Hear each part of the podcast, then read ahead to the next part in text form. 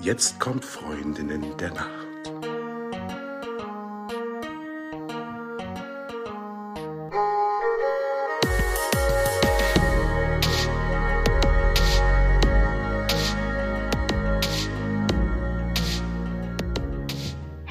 Hallo und herzlich willkommen zu einer neuen Folge von Freundinnen der Nacht. Mein Name ist Talea und bei mir ist die die Eva. Ich bin hier für den Quickie. Ha, wie schön. Eva, wir haben ja gerade noch gar nicht zu Ende geklärt. Machen wir den Quickie bei mir oder bei dir? Online. Online. Okay, na gut. Also dann jetzt. Entschuldigung. Dann, dann jetzt online und direkt zum Thema, denn der Quickie zeichnet sich ja dadurch, dadurch aus, dass er kurz und intensiv ist. Und heute geht es ganz intensiv um Rituale beziehungsweise um das Abendritual. Und ich würde gerne damit anfangen, warum Rituale generell überhaupt sinnvoll sind. Erzähl mal. Also, wir Menschen, wir sind ja so ein Stück weit Gewohnheitstiere. Wir haben feste Abläufe. Das ähm, äußert sich, wer von euch da draußen sich zum Beispiel schon mal ein bisschen mehr mit der Chronobiologie beschäftigt hat, äh, mit der inneren Uhr. Das äußert sich in ganz vielen Dingen. Wir haben, unser Körper hat regelmäßige Abläufe für, für alle möglichen Sachen, sei es die Verdauung, sei es den Schlaf, sei es äh, die Funktion von verschiedensten Organen. Also alles hat irgendwie so seine Zeit.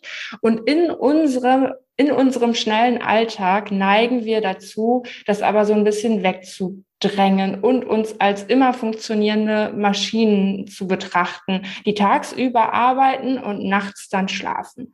Aber das ist nicht so. Es gibt irgendwie für alles seine Zeit und dementsprechend können Rituale auch ein Taktgeber sein. Also man implementiert irgendetwas, was dem Körper auch wiederum von außen sagt, so jetzt ist Zeit für XY.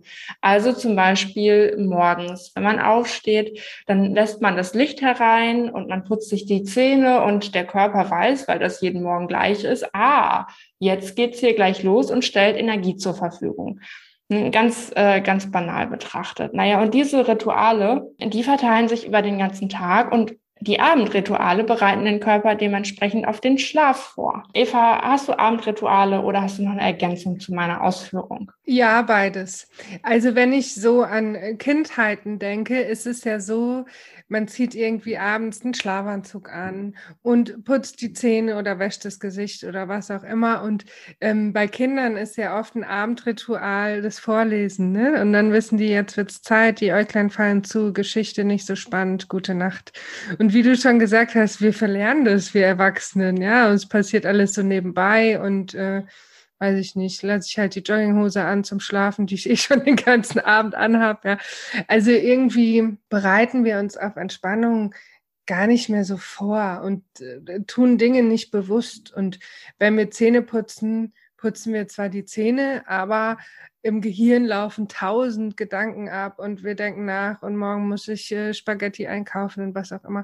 Also da einen Gang zurückzuschalten und ähm, sich vielleicht auch dran zu erinnern, wie es früher war. Aber darauf wollte ich gar nicht so hinaus, was ich eigentlich sagen wollte oder ähm, genau, worauf ich hinaus wollte, sind denn Abendrituale, die man tatsächlich umsetzen kann. Also ein Abendritual kann zum Beispiel sein, dass ich mir die Füße eincreme oder die Hände eincreme. Irgendwas, was ich jeden Abend mache, was meinem Körper signalisiert, jetzt ist Zeit zu schlafen tatsächlich ich kann ein Tagebuch schreiben, ähm, kann ich aufschreiben, was mich beschäftigt hat, was schön war, was nicht schön war, was auch immer mir einfällt oder was ich erledigen muss, ne? also Dinge aufzuschreiben. Ähm, lesen kann auch ein Abendritual sein. Ähm, und dann gibt so das große Thema Düfte.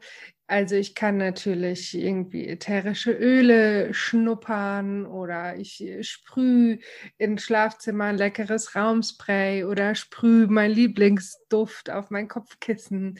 Also das kann auch ein Abendritual sein. Es geht jetzt wirklich darum, so, so kleinere Rituale mal zu finden, die man im Prinzip sofort anwenden kann. Dabei geht es gar nicht ganz äh, explizit darum, was es jetzt ist, sondern dass es irgendetwas ist. Und das kann jeder oder jede für sich selber rausfinden. Also mein oder meine zwei bis drei liebsten Abendrituale für mich selber sind zuallererst den Schlafanzug anzuziehen und mich abzuschminken, so dass ich schon mal weiß, so ich muss jetzt keine ganz anstrengenden Sachen mehr machen und vor allen Dingen auch, wenn ich dann endlich mal so müde bin, dass ich dann ins Bett gehen möchte, kein Wasser mehr in mein Gesicht machen. Das finde ich ist ja auch so das Allerfurchtbarste. Das heißt, ich weiß, für mich ist, wenn ich dann abgeschminkt und in meinem Schlafanzug bin, ist dann wirklich Feierabend. So, das ist so ein bisschen dieses Vorabendritual, also oder der erste Teil meines Abendrituals. Und dann äh, schlafe ich ja eigentlich immer in 99 Prozent der Fälle mit Oropax und auch mit Schlafbrille. Das heißt, sobald ich die Oropax drin habe und die Schlafbrille aufhabe, ist die Welt komplett ausgeschaltet. Das ist wirklich wie so ein, wie so ein Lichtschalter, der dann auch Geräusche beinhaltet, beziehungsweise in meinem Fall Geräusche ausschließt. Und das ist so ein ganz klares Signal für meinen Körper, so finito, jetzt wird geschlafen. Und das funktioniert hervorragend. Also ist es auch wirklich so, dass ich mich dann mit meinen Oropax und meiner Schlafbrille, Oropax ist ein Markenname, ne? ich mache hier Werbung, wie heißen die Dinger? Ohrstöpsel. ich mich mit meinen Ohrstöpseln und meiner Schlafbrille hinlege und dann auch einfach wegschlummere. Ich mache das manchmal mit einer Mütze und das hat überhaupt nichts damit zu tun, ob es warm oder kalt ist. Ja, also ich habe ja auch eine Schlafbrille, die funktioniert bei mir genauso gut wie du, äh, bei dir. Ähm, und ich manchmal trage ich eine Mütze und das hat dann auch so was von Abschotten tatsächlich, ja. Mhm. Ähm, es kommt gar nicht mehr so oft vor. Ich hatte früher so eine tolle Lieblingsmütze, die habe ich auch nachts tatsächlich getragen. Ähm, ja, ich meine, früher, ganz ehrlich, früher haben Menschen Schlafmützen getragen. Mhm. Why shouldn't I? Kann ich machen, wenn ich will, sieht ja keiner. Das finde ich total interessant. Ich glaube, das wäre was, also ich meine, das ist natürlich auch immer eine Gewohnheitssache. Das wäre was, wo ich mir vorstellen würde, das könnte mich stören. Das würden allerdings auch andere Leute über meine Ohrstöpsel und über meine Schlafbrille oder über deine oder wessen auch immer Schlafbrille sagen. Und das ist vielleicht auch was, wo man sich tagsüber mal äh, erstmal dran gewöhnen kann, also so ein Fremdkörper. Na, viele Leute tragen ja auch eine Schiene, also so eine Zahnschiene für die Nacht. Und das sind so Dinge, die sollte man vielleicht dann nicht auch erst fünf Minuten Minuten vorm Schlafengehen mal ausprobieren, sondern die kann man auch über Tag mal ausprobieren. Ich meine, gut, so eine Mützengeschichte, da gewöhnt man sich ja irgendwie auch am, am Winter immer sehr dran. Aber ich kann mir vorstellen, ich habe ja so super lange Haare, dass das dann voll, voll der Knubbel ist. Ich lege zum Beispiel auch immer meine Haare nach oben übers Kopfkissen weg, dass, obwohl ich mich nach links oder rechts oder wo auch immer hindrehe, dass da keine Haare in meinem Gesicht sind. Ne? So kleine persönliche Spleens. Und Talia, sag mal, wie ist es denn mit Sport? Sport, mein Lieblingsthema. ja, bezogen auf die Rituale ist natürlich Sport ein Taktgeber von außen. Das heißt, wenn wir immer zur selben Zeit Sport machen, dann weiß unser Körper schon vorher, wann er Energie bereitstellen sollte und auch hinterher, wann es wieder Zeit ist abzuschalten. Also das ist ein super Taktgeber und auch ein super Mittel, um den Schlafdruck zu erhöhen. Also wenn man erstmal das Gefühl hat, man kommt vielleicht aus seinem Hamsterrad nicht raus, wird seinen Stress nicht so richtig los oder ist abends einfach nicht ausreichend müde, also irgendwie vom Kopf belastet, aber körperlich nicht müde, weil man die ganze Zeit am Schreibtisch saß oder so, ist Sport super. Außer wenn man sich überlegt, um 21 Uhr einen ganz aggressiven Wettkampfsport zu betreiben. Zum Beispiel eine Ballsportart, wo sich das Team die ganze Zeit gegenseitig anfeuert und wo es um Gewinnen oder Verlieren geht. Das ist jetzt nicht unbedingt was, was einen dann ganz entspannt in den Schlaf hineingleiten lässt. Aber ähm, wenn man sich da mal anschaut, wann man welche Sportart macht, und da sagt man so generell in der ersten Tageshälfte eher Ausdauersport, in der zweiten Ta Tageshälfte eher Kraftsport, dann kann das ein super Ritual sein. Also kein Volleyball als Abendritual. Kommt auf die Uhrzeit an, aber prinzipiell eher nein oder nicht zu spät. Also wäre eine gute Sportart für den Abend vielleicht Yoga oder Meditation. ja, wenn man das als Sportart betrachten möchte. Also das ist vielleicht ja so ein bisschen wie mit dem Schachspielen, wo ich jetzt überhaupt nicht übergriffig und wertend sein möchte. Aber ich glaube, Schach gilt auch als Sportart, ne?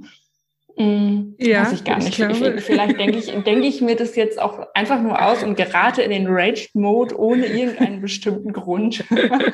Aber auf jeden Fall genau sowas wie Yoga für den Abend oder ein moderater Spaziergang, ähm, auch ruhig ein bisschen zügigerer Spaziergang. All diese Dinge, die vielleicht auch ein bisschen monotoner sind, also die auch dafür sorgen, dass der Kopf so ein bisschen abschalten kann. Und da hast du mit der Meditation vollkommen recht, weil solche Arten von Sport sind ein bisschen wie Meditation. Ja, gut. Haben wir alles gesagt?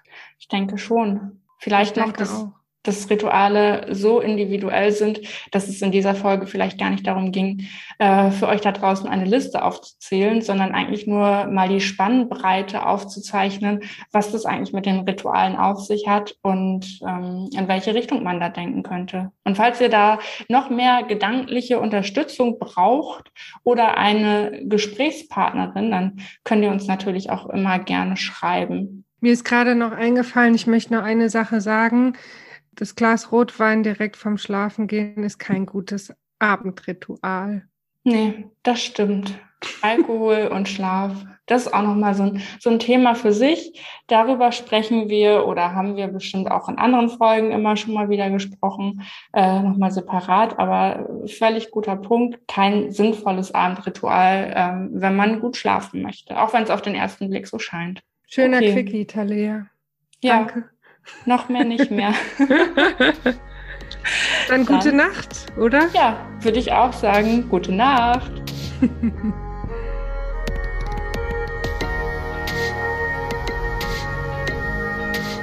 Vielen Dank, dass du uns zugehört hast. Falls du uns vermisst, gibt es eine kleine Lösung. Abonniere unseren Kanal und du bist immer up to date und weißt, wann die neue Folge erscheint.